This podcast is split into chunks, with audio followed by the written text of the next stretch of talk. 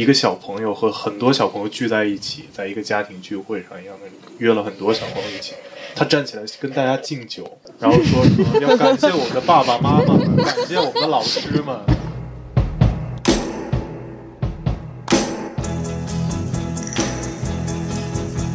欢迎大家收听《好奇一八六七》。好奇哑巴录奇是一档两个九零后好奇女生用好奇眼光打量新奇实在的播客节目，让我们欢迎主持人一八和六七。我是一八，我是六七。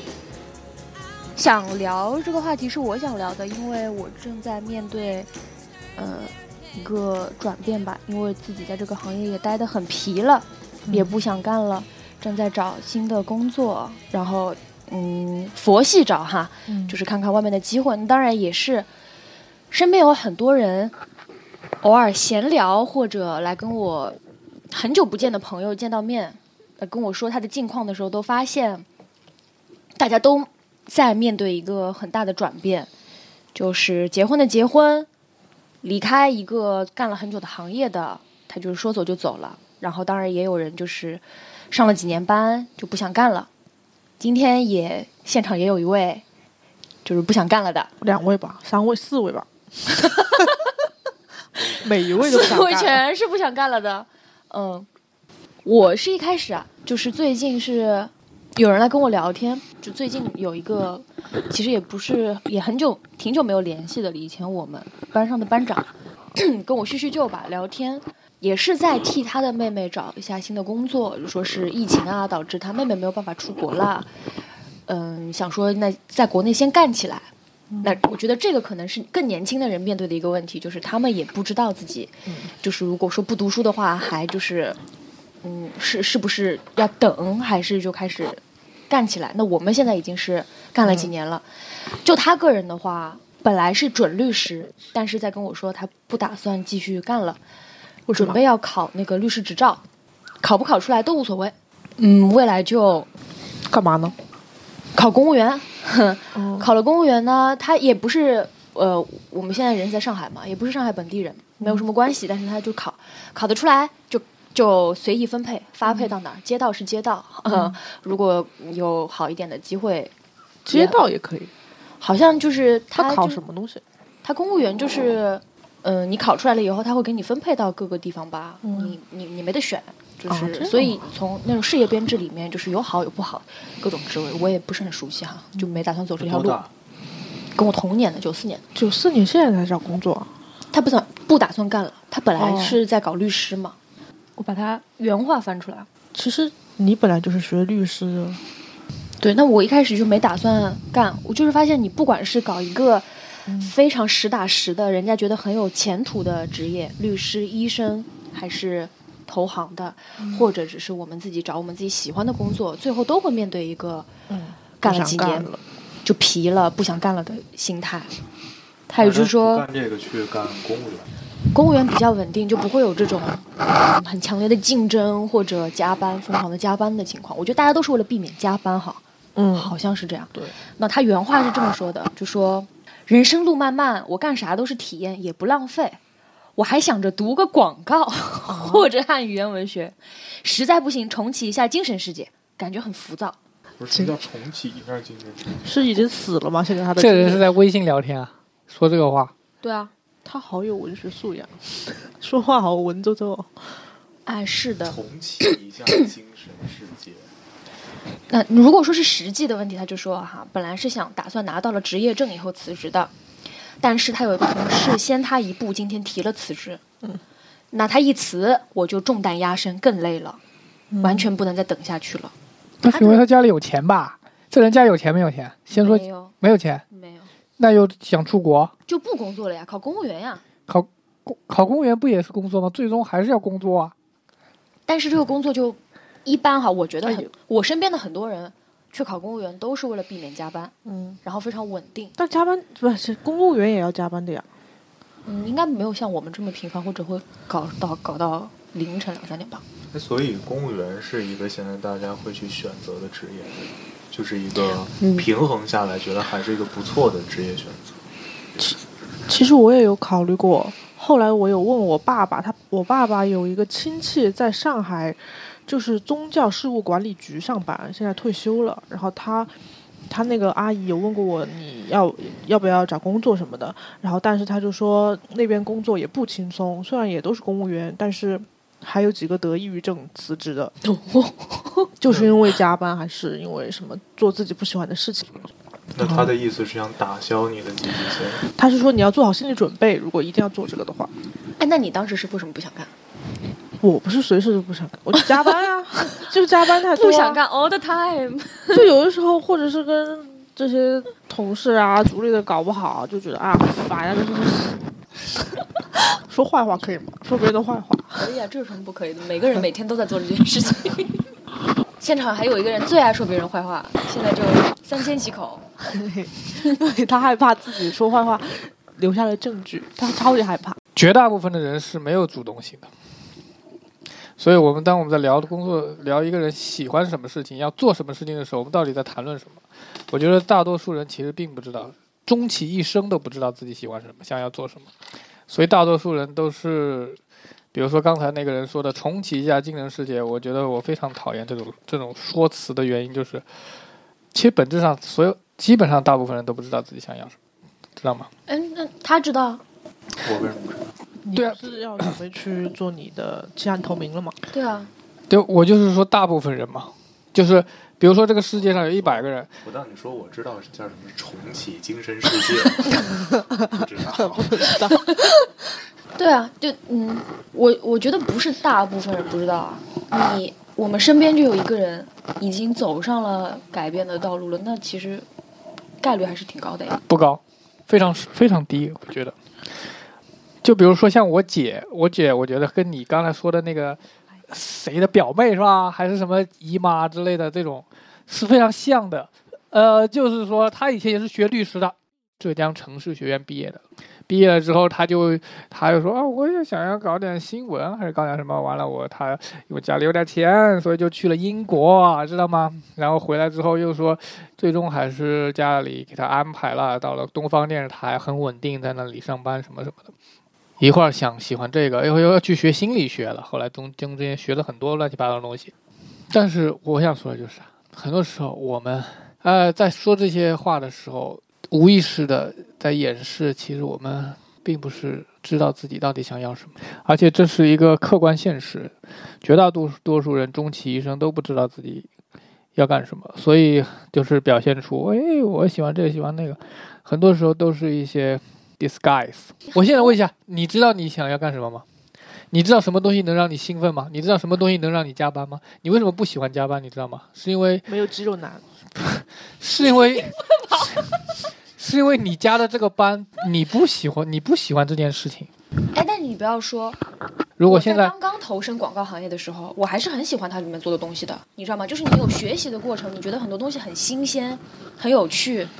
你跟片，你去知道这个拍摄导演，然后他的作品，他的一些 treatment，他的调色的东西都那么有讲究的时候，你很有热情。加班什么的，你只有在学习新的东西，这个过程都很还是蛮不是那么 suffer 的。只是到了后面，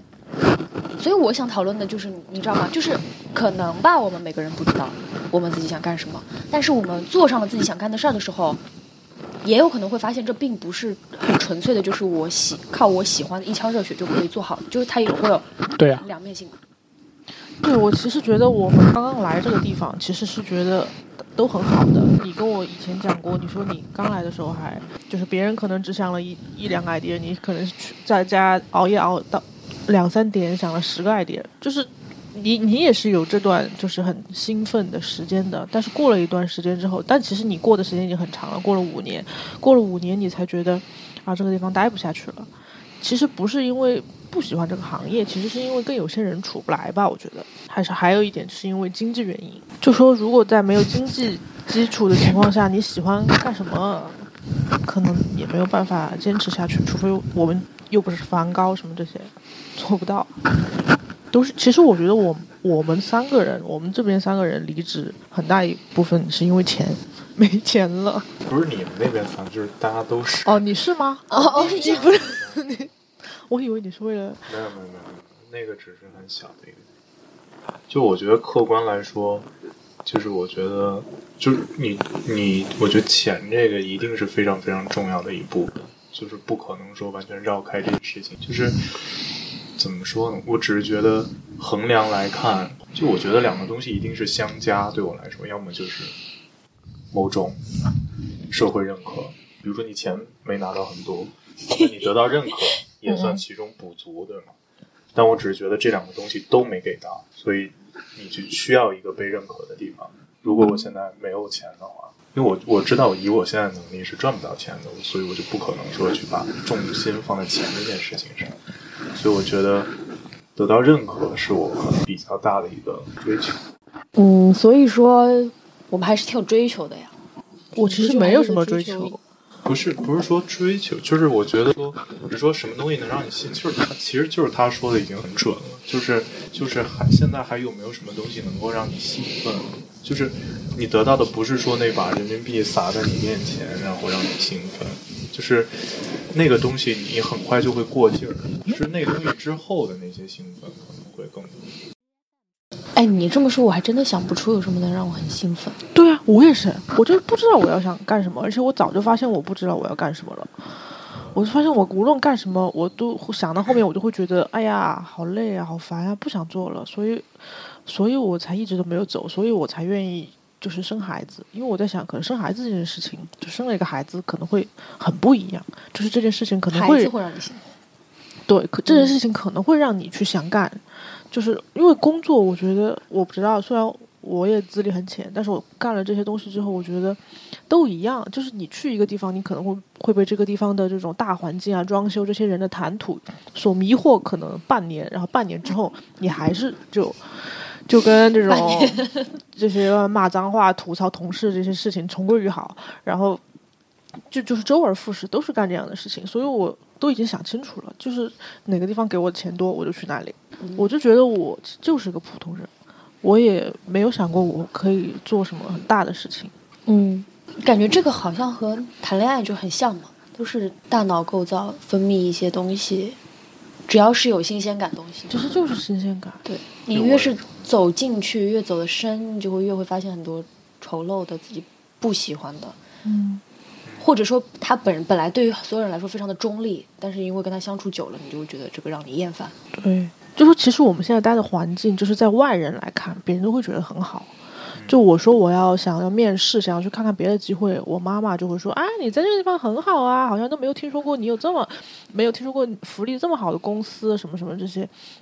然后别的人甚至还会领英上有那种学妹来加我说啊，学姐你好，请问你你有认识什么 internship 可以让我做吗？什么什么这些，我就跟他说这里好像也没什么意思。那他就说啊，就是想来看看，就是很向往学习学习的学校的时候，就觉得这个地方很好，什么什么的。唉，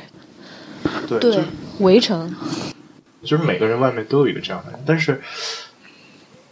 你想到这个，你会感到绝望嘛？但是，但是这个也是，我觉得这种东西反而也是让人兴奋的东西。就是你看到一个，你看到的东西越多，其实你想知道的就更多。那其实我觉得我也是曾经，也许也是那过那个小女孩，对吗？我也有过那样的角色。就我刚来上海的时候，我在求职找工作的时候，我也想希望进一个这样的公司。就我从我之前那家日本公司离开到现在这家公司的原因就很简单，就那天松鼠节还在问我说：“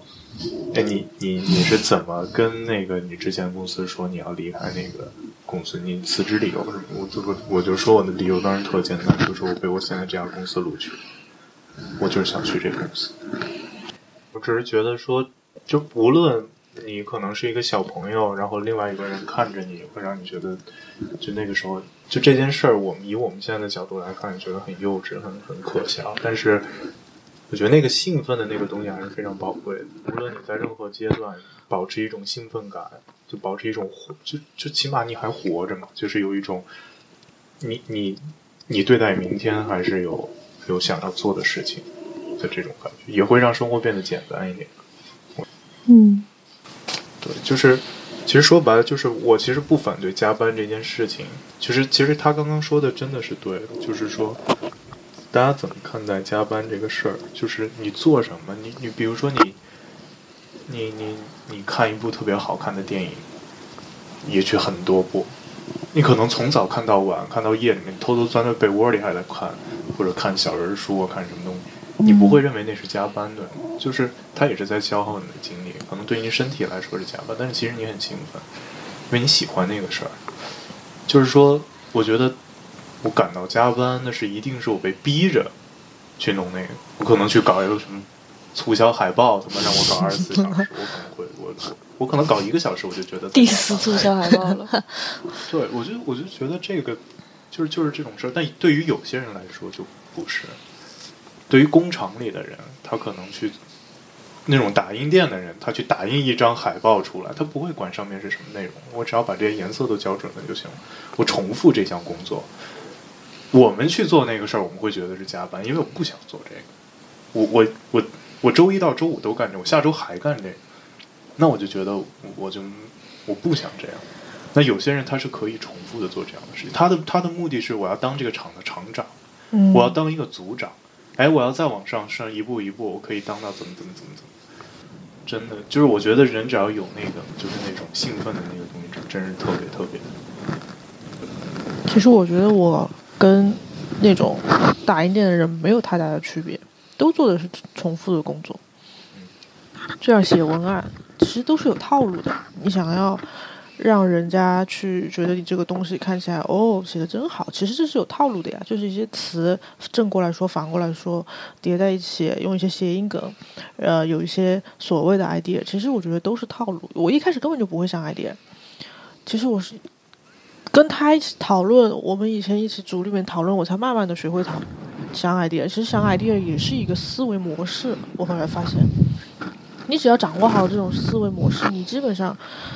就可以想出东西。嗯，对，凡事都有一个框架，然后在这个框架 format 里面跳来跳去。但是这让我想起另外一件事儿，就是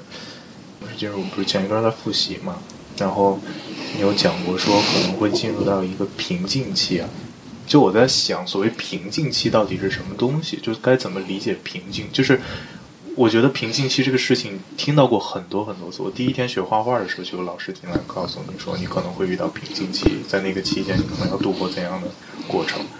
然后你可能在学习的时候，可能在学一个新东西的时候，你还没有去学它，然后有个人告诉你会进入瓶颈期，就是其实你好像自己也没没有真实瓶颈期到底是什么？对，所以我就在想，到底瓶颈期这个东西感觉不是瓶颈期吗？哦，瓶哦，原来是瓶颈。我说，我以为你说 calm down 那个时间 Calm down moment 平静时 Calm 间。down period。啊，就是，那你说我们现在是在瓶颈期吗？所以我就是瓶颈期你刚刚说的那个状态，就是你对一个事儿，你觉得已经掌握了，我已基经掌握了规律，就是也许这个规律不是一个特别深入的规律啊，但是也许是一个粗浅的规律，至少我在里面找到了某种，你说的不好听一点，加引号的一种偷懒的方法，嗯，说好听一点，那可能是某种技巧，但是当你熟练的使用技巧的时候，其实某种意义上，你可能对这件事情已经失去了乐趣。就是我不知道，也许指不同的行业，我觉得会遇到不同的所谓的遇到技巧的那一天。嗯那有些人可能会跨越去技巧，那跨越之后寻找到得到的是什么东西？就是我不知道广告，其实我完全不了解，但是我觉得，就是我自己想要的东西，我为什么想要离开这个这件事儿去做一个那个事情，去做一个，我就我觉得那个东西其实更具个人价值，就是我会觉得说。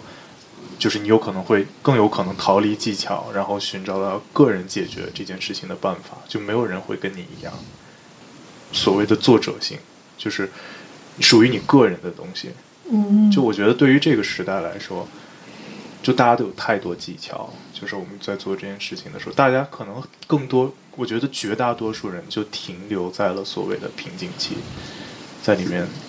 循环，嗯并且把它作为产值输出。前面一半我是同意的，就是人嘛，基本上，你看现在那么多 KOL，成功的 KOL 就是非常具有作者性的人，他把我不管是什么表现形式嘛，他总把他自己的 personality 啊或者他的特长都发挥到了极致，但是呢。刚刚说的另外一点就是，大家都停留在了瓶颈期，也未必。其实有的人他他选择在没有选择在瓶颈期做出改变，然后去离开某一个行业。我一直都觉得，我以前大学、高中政治的时候学的是哪个老师说的“发展是前进而曲折的”，那个那个马克思、哦恩格斯谁谁那个谁说的那个，我一直都觉得这个道理是非常非常正确的，就是能让他那么精辟又通俗易懂的总结出来也是很不容易。就是所有的东西，它的发展都是前进而曲折的，就是我就像一个螺旋式的东西，就像基金跌了升，跌了升，我现在又亏钱了，我现在已经亏了 两千多块钱了，我有点生气。他还是会升的。就是他是他是真的在解释“发展”这个词，发展嘛，development 就是你一定是，一定是我不是说纯粹的进步，嗯也不是说纯粹的徘徊，我我是在发展。那发展我总归是有查漏补缺的过程，总归是怎么？那我怎么知道怎么什么是漏，什么是要补的，什么是我的缺呢？那当中一定会有瓶颈，让你去自我反省，就是看进去。所以我现在就是在想，我到底就是要稳住不卖，过一段时间肯定还是会涨的。基金好像是会涨像，像刘伟，就是会忍不住看见卖了一点，肯定就会马上割肉。但是，那不就是在亏的过程？对啊，就就是这就是不行啊，这就是韭菜行为，就不能做这种事情。我就说，就是我前几天有一个面试，也是那个面试官一个美国人，他跟我说，他觉得，嗯，自我反省的意识嗯非常非常的重要。嗯就是我们沟通到，就说我有什么缺点，他有什么缺点。嗯我说我很固执，他说他也很固执。固执的源头可能是 passion，嗯，就是因为非常的有热情，所以才会对某样事情有固执和坚持。嗯那他为什么会知道自己是固执的？是因为他和别人的沟通，让他最后去自我反省。嗯就或者说他有的时候经历了一些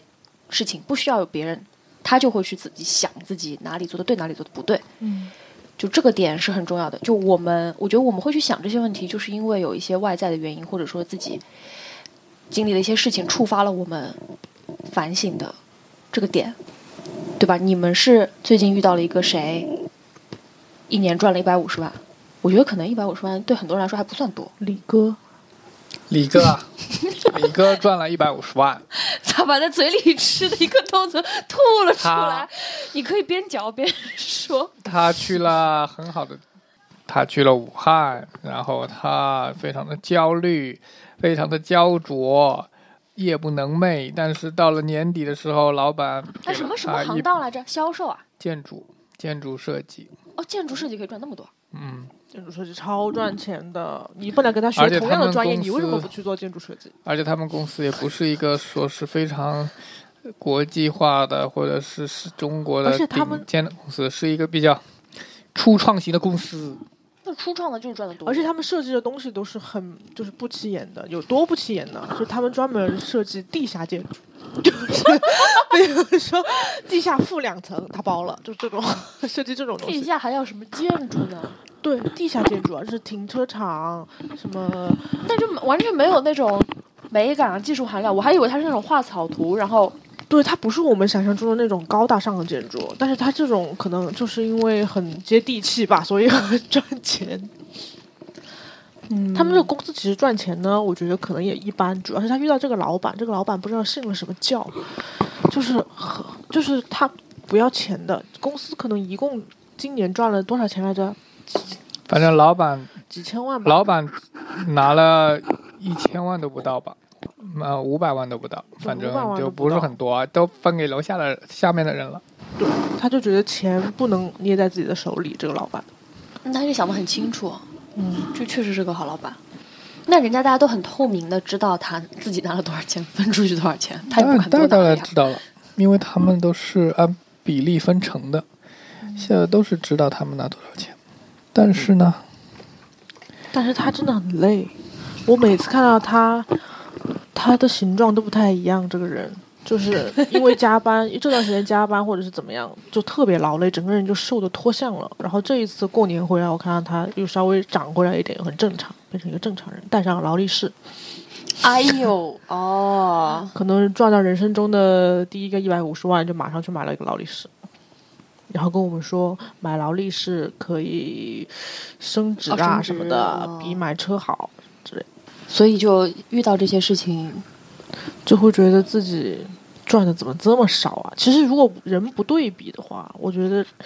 人可能都安于现状，就像以前的那种所谓的小农经济嘛，就是大家每个人都做都当自己的农民，耕好自己的那块田，身边的人都跟自己耕的田差不多，收获的呃那些农作物也差不多。后来突然有一天，你知道了哪边的一个老王家就是。呃，养养了养了几万头猪，赚了好几千万，你就马上心里不平衡，那我觉得这其实就是让人兴奋的点嘛。这会让你兴奋啊，不是啊、这会让我难过。你是那个老农，然后那个人养猪的那个人，他赚多这么多钱，然后你在这里面就有一种非常不平衡的感觉嘛，就很嗯愤怒。我觉得那种愤怒也是一种兴奋感，就是好像是在激励着，或者说在激发你做一个什么决定，对，是这样的。或者说去，这我觉得，我觉得其实我也是这样，就是我也是可能被什么东西激怒，或者说某被某些东西推到了悬崖边上，嗯，然后你才去做这种。我本来真的不准备做简历的，他有一句话触动了我。刘伟有一句话，他说：“阿乐都赚到两万块钱了，我马上开始做简历，气得我 操！实名制了现在。嗯，那这样子说，那个兴奋感可以囊括很多很多事情了。对，但其实这不是我喜欢的兴奋感，我不是很喜欢这种感觉，就是这种嫉妒的感觉。对，就是你有 positive 的那种，我做一件事情的时候充满热情、爱的兴奋感，也有嗯，在跟别人比较的时候的。我觉得，我觉得我反而觉得，就刚刚听这些，我反而觉得我对那个兴奋感的理解，就那个范围更小。我原来也可能像你一样，觉得兴奋可能是囊括了很多东西，而且更多是积极的方面。但是我突然之间觉得，好像真正能影响人的兴奋感，反而都是负面的，嗯。就是你刚刚说的那种贪婪、嫉妒，贪婪，然后不平衡，嗯。然后你想报复，甚至想超越某种事情，嗯。我我觉得全部都是这些，反而没有什么积极的东西。我觉得这里面兴奋不会说你看到一个东西你就爱的不行对。我反而觉得完全是，而且你对这东西特别爱的时候，你会去想着享受它，而并不是有一种征服欲，就是你并不会真的想去从事这个事儿，你只是想换一个方式，我能不能用一个更好的方式去享受它？其实我觉得倦怠感也是一种贪婪，就是我们更更想要更多新鲜的东西嘛，去刺激自己，但其实没有，然后你就要我觉得现在这个觉得累了，已经很难找到完全全新的东西，一个从来都没有人见过、没有人碰过，就是这种东西，我觉得已经越来越不存在。就我觉得现在已经到了一个完全扫盲的阶段，就是我们很难见到一个全新的。就是我觉得唯一能找到全新的东西，就一定是在某个领域里面，就是走到里面的时候，你会发现一个新世界。你在外面的时候，你就就像如果一个人说出自己想要重启自己精神世界的这批人，我觉得他是找不到这种新东西的。嗯，任何东西对他来说，但他觉得他自己找到了呀。开篇 quote 了这个人，后来还在不断的被 diss。我我觉得，我觉得这我就是我觉得，我觉得就我就觉得现在就这个时候，就是说出这种话的这个人是占非常大一批，就是一个非常广泛的，只是大家用不同的形式在说这句话，就是尤其是我觉得中产以上，就是当人们掌握一定经济的时候，就是有一定享受能力的时候，大家都会去说这句话。就好像似乎就就像以前人们说那种大流氓，最后都会穿上布鞋，穿上那种中山，然后出来要开始那个捐款募捐了，就是就是这种感觉，就是大流氓到头就 就开始要开始开始给背背这个《道德经》了，就是这种感觉。其实我觉得这种人，他们的兴趣爱好跟我们不一样，他们的兴趣爱好就是搞钱，就是不断的扩大自己的生意，然后去做一些事情，因为充实精神世界就是这个事情，只是只是为了只是他的一个方式一个方式，伎俩，他只是为了让自己更吸引人，有更多的人去跟他做生意。我觉得他不是真的想要充实自己的精神世界，只是为了让自己看起来跟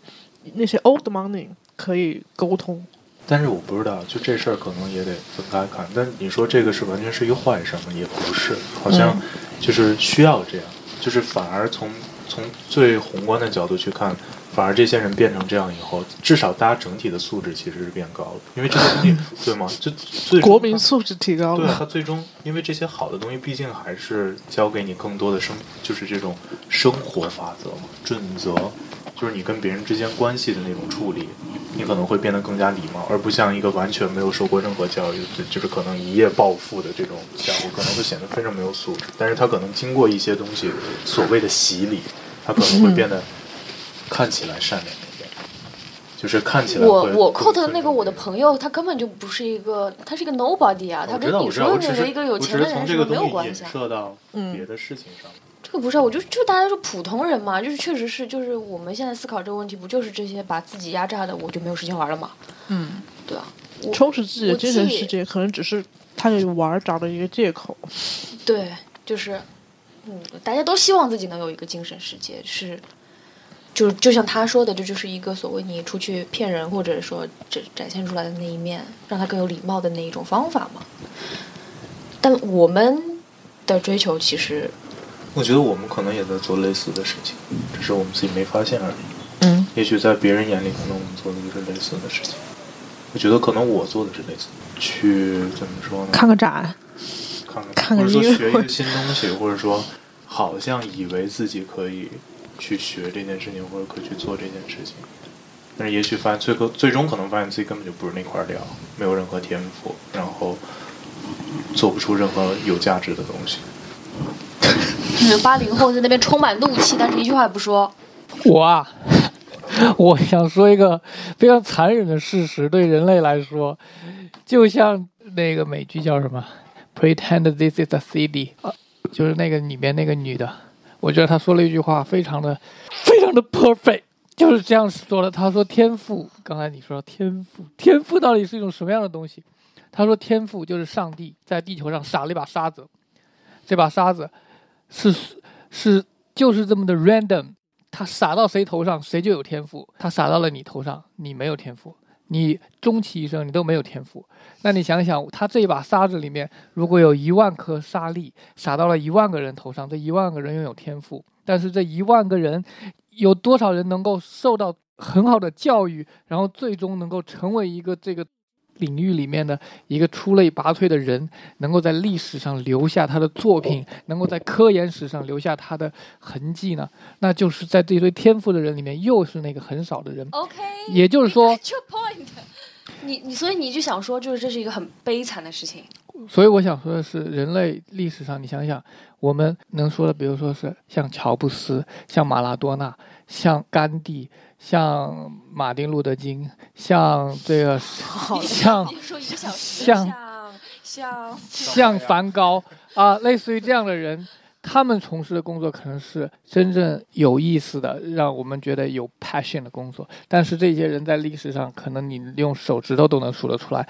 但是在他们同样时代里面，他们呃还有跟他们一样有天赋，甚至比他们更有天赋的人，他们可能被淹没了。那你想想，这些人本身就很少。那地球上的人有这么多，也就是说，我们地球上有更多更多像马赛马拉草原上的那些角马一样的那些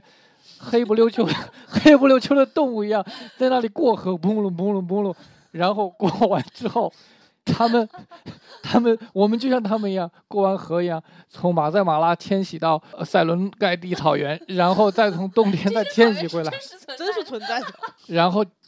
结束了，我们的生命就结束了那。又怎么样？那人家角马过河也很开心啊，人家就是要跑到那边去繁殖，但是你要知道做爱。没问题，但是你要知道，角马没有思想，角马你怎么知道角马会？我我想说的是，人类命运的痛苦之处就在于角马的世界里面是没有文明的，没有人说现在角马是有一个是呃呃角马文明啊存在在那，我们去看角马曾经画过的画，角马博物馆没有这种东西，对吗？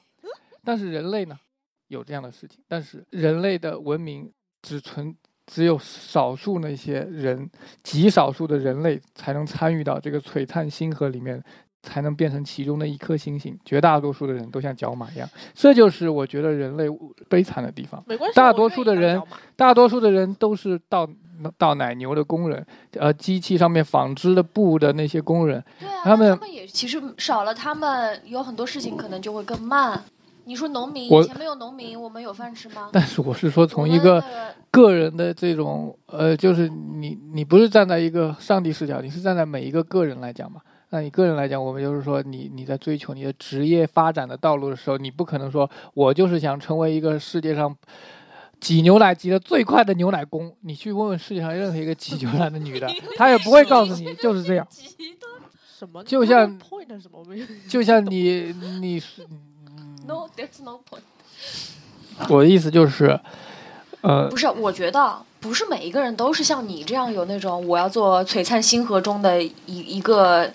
一份子的那种理想抱负的，不是每个人都这样想，有的人就是甘于平凡的。小 S，你不是你不知道，大小 S 她们三姐妹有一个姐妹就是完全没有当明星啊，她就说我就只想做个平凡人。有人就是说我，嗯，说什么我们那个同事 Oliver 就说人家问他你是想要做生活的主角，还是在旁边为别人鼓掌的那个人，他就会第一马上就条件反射就说我要做那个为别人鼓掌的人，我喜欢为别人鼓掌。那就，但他作为一个喝彩者，他很善解人意，他很很欣赏别人的成就，他会鼓励你，他会包容你，他是一个心胸宽广、很宽容、很 nice 的人。嗯他也有，他也做得很好，他在这一块，你不能不允许这些甘于平凡的人存不，在。他的意思是他自己不甘于平凡，所以他就很啊痛苦、很悲伤，就是觉得那个沙没有洒在自己头上，啊就是在怀疑到底有没有洒在你头上了，洒在你可能那个小腿上，你我觉得你是有一点。我的意思是什么？我的意思，而且你要你按照你那个 point，我们时势造英雄。你你看现在就他刚刚说的，大家都已经扫盲了，扫完了，谁没见过一些什么这种好玩的东西啊？那我刷个抖音，该干都干过，该看到都看到过了，那我还能干什么呢？我的创造力往哪里去使呢？本来这个出路就很难找啊。其实其实我觉得就是还是绕回我们本来讲的嘛。那好歹我们我们看到别人赚一百五十万一年，我们会有情绪反应。嗯我们始终在往更好的广告公司，比如说去跳槽，嗯就是我我还是想去那个最好的地方去看看最最最传统，呃，不是最最经典、最最专业、最最好的资源和平台能够给我带来什么？嗯这也算 somehow 一种很小的追求嘛。只是说我们看完了之后，我们是不是就是满足了？不管是我经过时间的打磨，就消磨了我的耐心或者我的新鲜感，我想说的是什么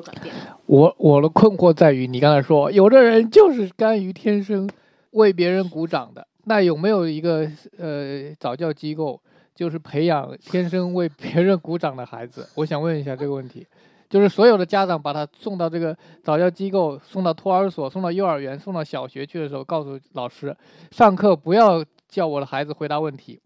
别人的孩子回答完了之后，我的孩子最喜欢就是为别人鼓掌这两。个这两个不冲突啊！我喜欢别人鼓掌，我不是，这是我的一种困惑，不是我我想要反驳别人，我只是觉得说，当一个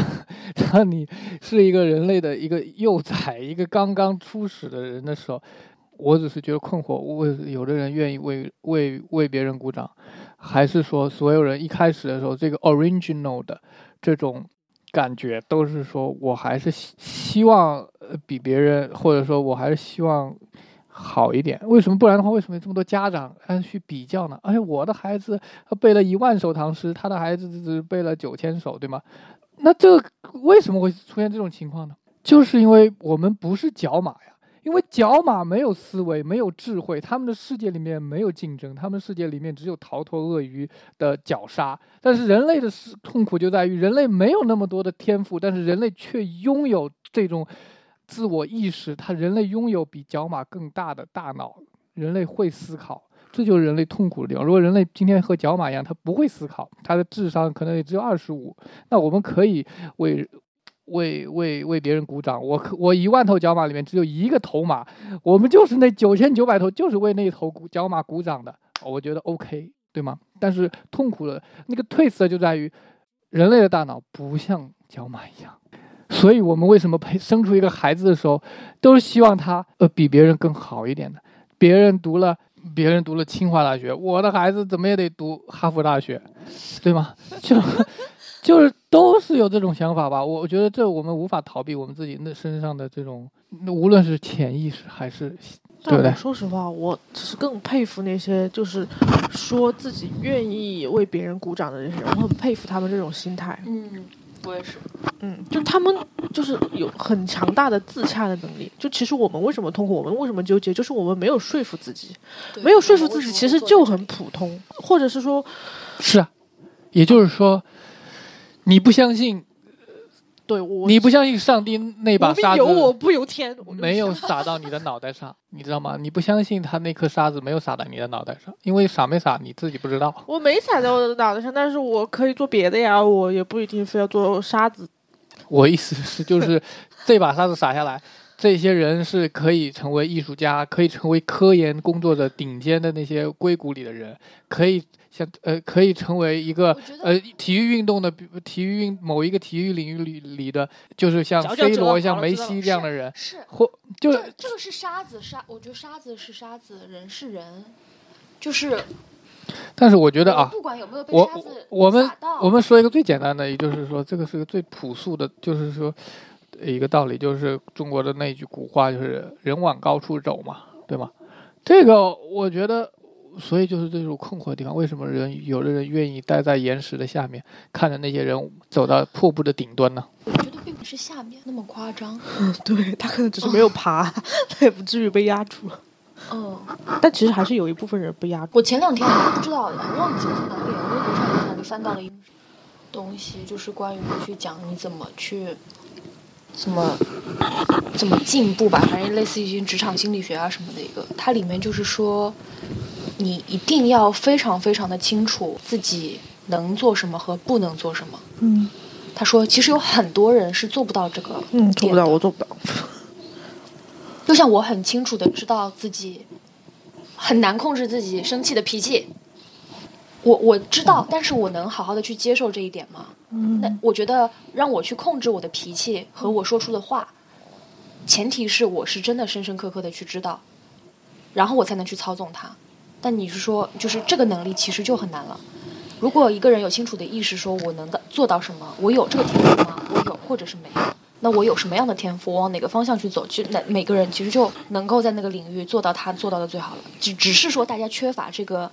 去了解自己的能力，对吧？就我们有的时候不甘心啊什么的，就对外面的事情不甘心，也是一种对自己不满的一个内射。就我们说羡慕别人赚了一年赚了一百五十万，那我我能做他做的那个事儿吗？我还是不能呀。我做不了，对呀、但是还是想赚钱，就是贪婪。但其实我觉得杨杨姐，杨姐其实还是很努力。就虽然她说她愿意做那个为别人默默鼓掌的人，但这也不妨碍她自身的进步。对，这真的不妨碍。他自己还是非常的聪慧。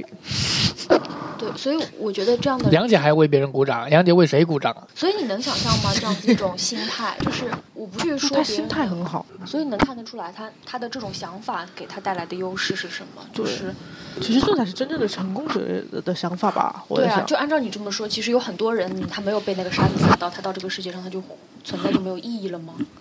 对啊，除了那些尖端的艺对啊，术科研，但很大部分人也是在推动这个社会前进的。或者说他对社会没有贡献，他自己把自己的生活过得非常好。对啊，我发现我就是很爱花，我不爱钱，我什么都不爱，然后我就自己种花，种子没有钱怎么去买那些世界上稀世珍品的好花？你看你你天天所有的事情，你都想要去追求那个极致，就是以你的性格，你就觉得你就算种花，你也要去种那种最最稀有的、最最难种的那种。可能别人就不是这样，他我爱花，所有的花都是美的。对啊，其实我觉得普通的就是最美好的。就像为什么大家会觉得《小妇人》很好看一样，就是他讲的其实就是最贴近人生活的一些故事，不像不像那种南美的那些文学作品，嗯就特别的魔幻，但那种也很好看了，就是说不一样的好看。就很多人都很难接受朴实也可以很美好这件事情。对呀、嗯，其实呃，能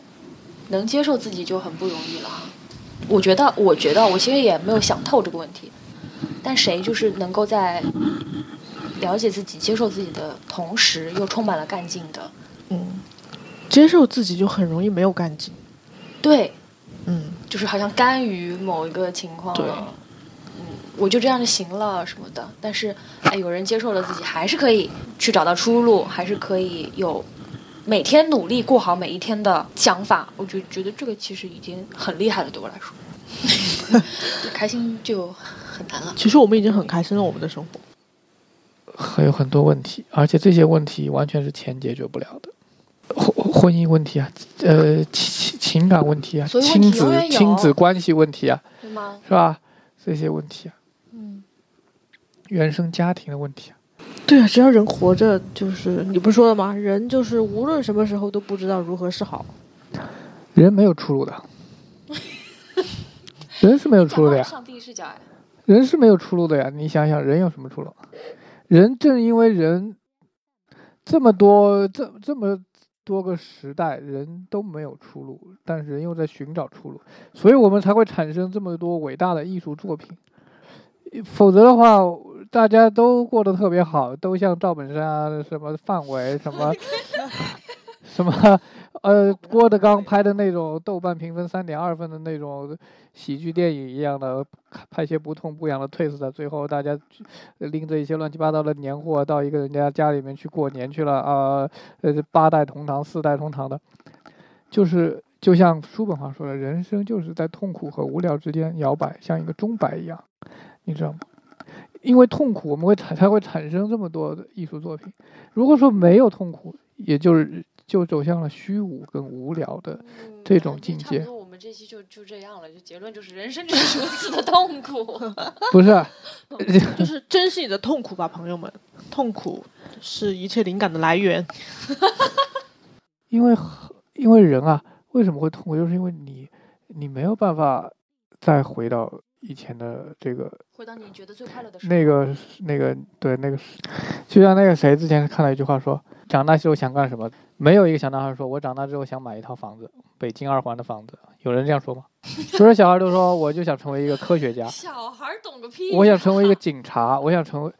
这就是说，就说没有人的梦想是买房吗？没有人的梦想是钱啊。小的时候，哦，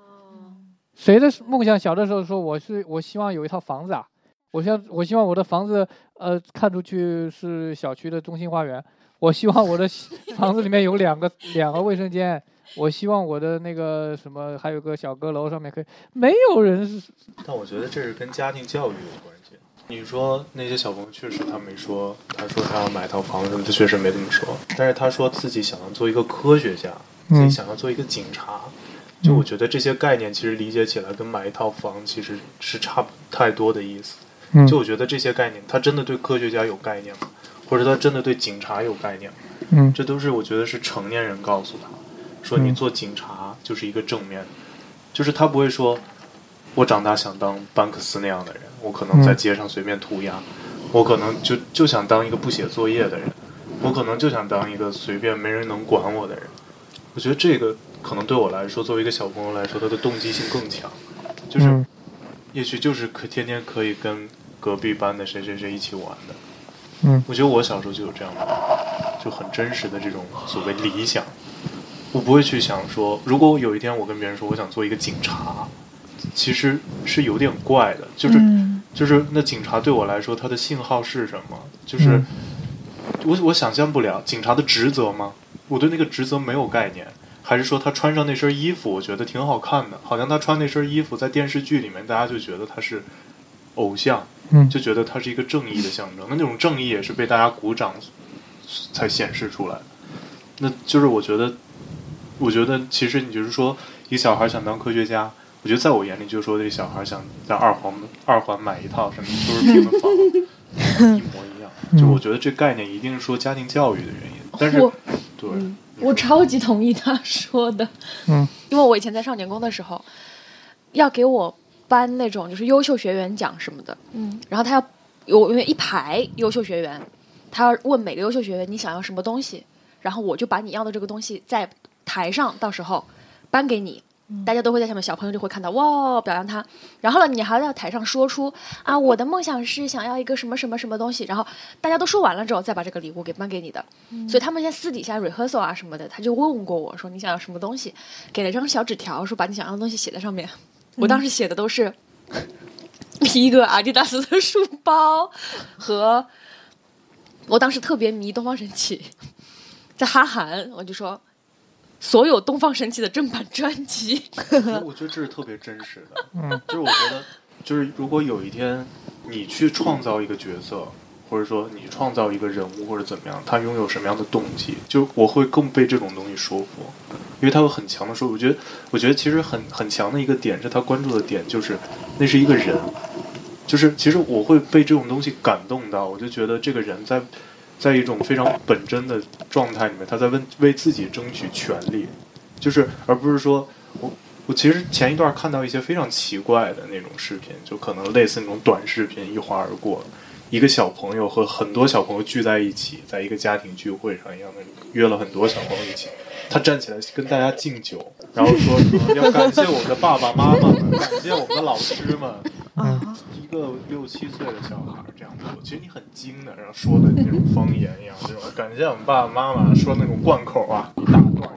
我们现在说说，哎，一个小孩儿，我的梦想是买二环的房，我要当一个什么伟人，当一个我们一点都觉得很搞，很荒唐。嗯但是当这条线变得很模糊的时候，你比如说他上来说我要敬我的爸妈，你会失去判断，你会觉得好像这孩子是一个懂事的象征，好像哎他在感谢我。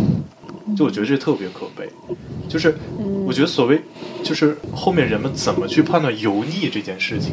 就是我们为什么如此讨厌油腻这件事儿，就是他似乎做了他超越他这个年龄的某种成熟，这种成熟是带引号的，可能是某种社交礼仪的死板化，就是他把某种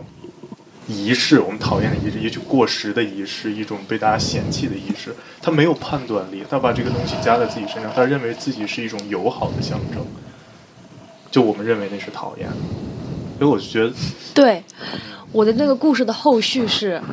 我上面我还忘记我写了什么了，我写了一堆，大概有四五行，就是特别想要的那种，这实实在在的东西，什么专辑呀、什么好看衣服，所以不应该是这些吗？那应该是什么？我都往上面写啊。应该是什么？他给了老师之后啊，他的 expectation 是什么？我当时不知道，我当时真的特别蠢。我别的孩子写的什么？像像是你，你现在就会知道，说他一定老师一定是有他的 expectation 的。我当时作为个小孩儿，我是觉得我就写我想要的东西不就完了？这是你的 brief 啊，对啊，我为什么要去 meet 你的 expectation 呢？嗯但是后来就是完全反过来，就是让我当时小时候小时候啊，嗯产生了非常强的羞耻感。嗯就是老师看了以后，他会很不开心的过来说：“你这不行，你得重新写，啊，你不能是写这种东西的。”那应该是什么？那种下面的小朋友看了会觉得，你作为一个榜样人物你想要这样的东西，我们也要去要这样的东西。比如说你不一套真题，不管就是类似于就是某一个说了一个特别点儿，特别特别关键的一个点。其实这个点，我刚一直在听他说，我觉得其实你那个点很大程度上是可以反驳他之前说的很多东西，就是就是你刚刚说的一把沙子撒在每一个人身上，也许有些人可能就得到了某种天赋或者某种项目。就其实我对天赋这个事儿，就是我觉得你刚说完，我开始对天赋这个事情就抱有怀疑。就是我不知道我们是否真的需要天赋。其实他刚刚说的这个东西，就是跟你完全就相悖，就是你会变成了他刚刚那一群嘲笑他的，或者说认为他做的这些动机是错的，应该去教育他的这个人。所谓英雄主义，你你刚刚那套逻辑就是在塑造一个英雄，塑造一个所有人就是那个角马的马首啊，也许跑在最前面那个人，就是我们不需要知道自己是谁，我们每个人都你们都不要知道自己，你们你们自己没有任何价值，去看准前面跑得最快那个，你的目你的一生的目的就是成为他，如果你成为不了他，你就没有存在的意义。马首是瞻。你你你活了十年、二十年，你活了一百年，你就是个笑话，你没有任何意义，你马上就消失了。你要成为他，而且必须是成为他。你如果不成为他，你们这一批人都应该去死。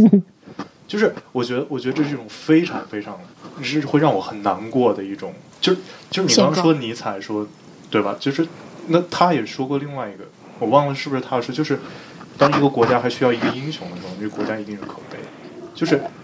就是一定是就是还我们还在塑造一个英雄人物的，然后所有人都看准他的时候，那我们一定是一个可悲的集体。我觉得可能就像，其实我我很我很赞成你后面说的，就是对艺术品的这种理解，就是它它的目的是什么？就是我也很赞成说《小妇人》这样的这种类似这种作品，就是我觉得它一定是首先它有时代意义，对吗？它在那个时代可能所谓那个时候的作品，可那可能那个作品对于那个时代来说就是描写底层人物的一种一种文学作品嘛。那作为现在来说，我没有现在描写底层人物的，反而是很无私的。也许他就是他才是那个鼓掌的人，我觉得。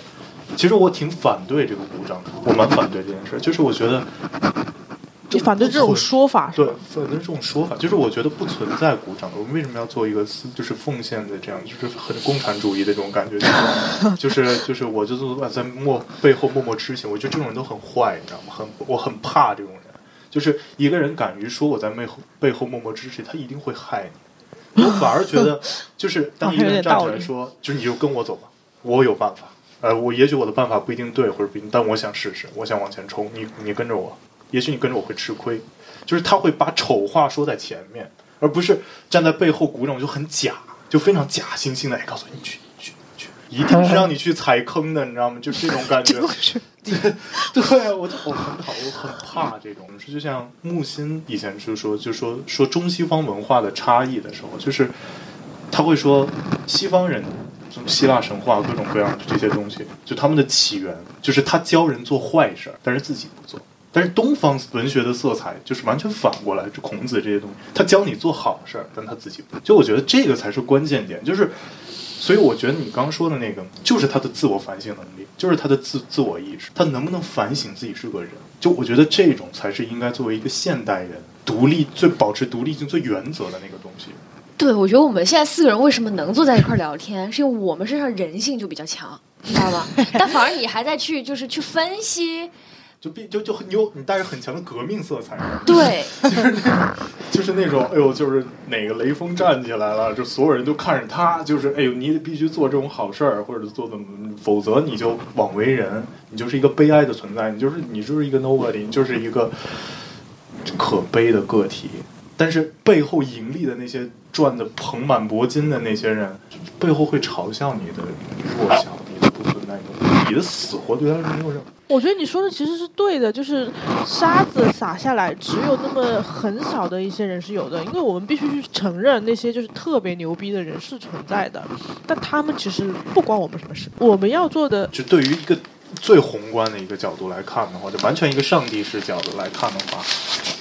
其实并不见得是一件好事儿，有可能你会发现是一巨大的骗局。跟你之前举的一个例子，我觉得特别特别相似，就是你原来说过，就是大家对于婚礼这件事情的理解，就是你你说那些什么堵门啊，那些什么搞笑啊、玩游戏啊，你不说都是策划公司那种婚婚庆公司想出来骗钱的方法吗？对吗？嗯，但是我觉得同理，就是对于某个时代非常杰出的那种所谓的领袖，所谓引领人们想要成为偶像的那群人，那他们又是哪个集体编造出来的谎言呢？就是某种意义上，其实难道他们是最获益的那个人？不见得。我觉得他们背后去发明这件事的人，他才在获利。就是我们把一个摇滚明星推到最前面，或者把一个运动明星推在最前面。但这里面如果说到经济利益关系的话，那一定是运作这件事情的人是最赚的，对吗？就是他操控你的一生，他因此来操控你。我建立一个偶像，你把它设为灯塔，然后你想成为他的一条路，给你包圆儿，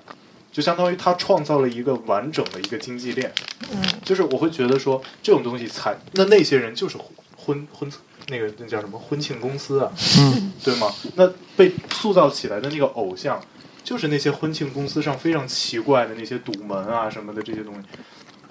所以我觉得这事儿应该相对客观的去看，就是它它也许有可能就会成为一个很多人的陷阱，就是所以我觉得人应该是发现自己的独特性，就是你刚说，就是回到最开始你你你撒了一堆沙子在这，我觉得这句话本来就是一个陷阱，当。当一个人说出来，我撒了一把撒，上帝撒了一把撒，是 好撒难了一把说这句沙话。子，他没有撒在你身上，对吗？那你该怎么办？对，这这还是就是我后面就接那个，就是自知这个点，就是还是自我反省、自知，其实就够强大了，对吗？就是也就跟别人，我是不是被就是沙子粘着了，还是我就是那个被选中的人？我我觉得这个关天赋只是一种，你你可以说是一种自谦的说法吧。比如说一个人可能做了一件真的，他可能发现了自己身上的某些东西，他觉得自己也许碰巧或恰巧做的比别人好了一些，或者取得了某种大家认可的成就，他可以跟大家说啊，也许我有某种天赋，或者说别人说他可能说哦，也许他有某种天赋，那是我们是对对于结果而言。但是对于一个正在从事这件事情，或者说希望从事这样的事情，然后他还没有在做，然后有人可能评判说，哎，你有这样的天赋，或者说你没有这样的天赋，其实我对这种说法就抱有怀疑的态度。我觉得天赋这个东西其实不是，就是跟我们在同一个时代的人可以去评判的，就是像可以我们这个年代的人可以去说米开朗基罗很有天赋，但是就我们肯定不能去说，呃，现在有谁？薇娅很有天赋，他可能只是运气，就说能不能有天赋，只能说是被后人来讲有没有天赋。还有就是，也不能说是天赋，我觉得是有这样的一个行业的，就是可能所谓的，我觉得也也是目前中国非常缺少的一个很缺失的一个行业，就是就是我觉得是某种评论家，就是这我觉得这是一个行业，就是他一定是说，我觉得这很难，尤其是评论我们当时代的同时代的人，就是他一定是有非常非常强的这种史学观，或者是这种艺术修养，或者说某某个行业领域内的修养，他才能代替大家去评判这个东西的未来性。那就像其实把米开朗基罗放在他同时同同样的那个世世纪嗯。或那个时代，啊，当然米开朗基罗我觉得不能作为一个典型的例子，也许梵高是一个很典型，因为米开朗基罗在他同时代已经被认可了，嗯。但是梵高在他那个时代是不被认可的嘛，因为他的艺术可能有某种远见性，或者说超越那个时代的存在，那大家就判断判断不了他的作品，嗯。就认为他的作品，因为我们对未知的东西本来就是抱有非常怀疑和拒绝的态度，所以他那个东西出现的时候，我们都认为那东西是次品，嗯是不好的，所以就会去消磨它。但是我觉得米开朗基罗为什么觉得不能是一个例子？因为他在他当初的，他在他那个时代，他其实他他做的完全就是一个广告人的行业，我理解下来就是他接单嘛，对吗？然后然后受教皇的赏识，为教皇画壁画，这样就是他一直是在过一个其实是非常中规中矩的生活，非常中规中矩，因为那个时代需要这样的作品。所以我觉得是他是被推上来的，他并不是一个违背那个时代所所诞生的一个所谓英雄人物。嗯对，但是相对来说，我觉得像梵高、高更这种可能更具英雄色彩。对，因为他是叛离那个时代。嗯，我之前是听一个理论，就是说，就是关于爱情方面的，说为什么班上的那种课代表、呃班干部、班长嗯。都特别喜欢，就有特别有倾向性会和班上那群最捣蛋、最坏嗯。的男孩谈恋爱或者搞暧昧。嗯。就说因为这些好学生，他在老师面前的表现，他努力维持自己的成绩，嗯他在同学面前的榜样作用，让他其实非常大程度的压抑了他心里面，嗯，坏的、恶的那个成分。嗯而那个东西它一定要有一个发泄点，因此他就会被那些差生、那些不好的男孩子吸引，想要跟他们在一起，因为好像在他身上看到了自己想要表现的那个东西，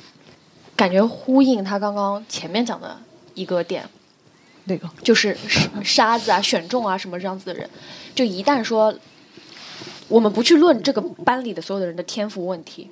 一旦说老师选中了这个人是班干部，他要有一个榜样作用。他虽然表面非常的光鲜，如何如何，但是他我觉得这事儿只有一个好处。也会被操控。对的，我觉得这件事情只有一个好处，这种行为模式只有一个好处，就是方便管理。就班主任就对他是最大的获益者。对，就只只是方便管理。我觉得就就就是这样，就是当一个，我觉得任何一个时代、国家，就是都是这样，就是在面临一个重大事事故事件之后，那种重振的那种那种状态里面，他就是需要一个这样的，我们就树立一个英雄。然后让所有人去模仿他，我去管理这个英雄就可以了。我教育这个英雄后，你们这帮傻逼去去学他，那我把只要把他教好了，那帮傻逼也都被那个英雄所影响好了，就是这样。就但我觉得这种是非常常见的，就也是非常正常的一个现象。对，但我发现一个趋势，就是说，我觉得如果是我们父母以前所在的班级里面，可能这个真的就是一个非常好的模式。呃，班干部他们就是管理下面所有的学生，班主任不用操心什么什么，大家就到了毕业，同学聚会还会再说，哎呀，你那时候是那个文艺委员嘛，你是体育委员嘛，你整天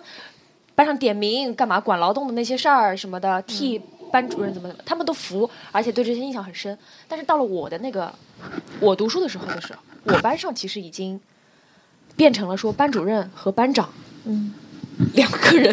孤单的在一边，剩下的同学都各有个性。这我觉得就也是可能以小见大的一个趋势，就是九零后为什么会被八零后跟七零后嫌弃，说思维太活跃或者怎么样，